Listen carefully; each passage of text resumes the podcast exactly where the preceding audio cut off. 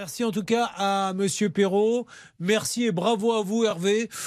Je ne vous demande pas de chanter le pom pom Perrault d'Enrico Macias pour fêter ça. Non, je non non. je Vous êtes pas. vraiment sûr Ah, pff, euh, pratiquement. J'ai le souvenir d'un réveillon où il Ah, était oui. 5 h du matin, vous étiez retourné à votre voiture avec un chapeau pointure sur la tête en chantant vrai. le pom pom Perrault d'Enrico Macias. C'est vrai, mais je me souviens pas.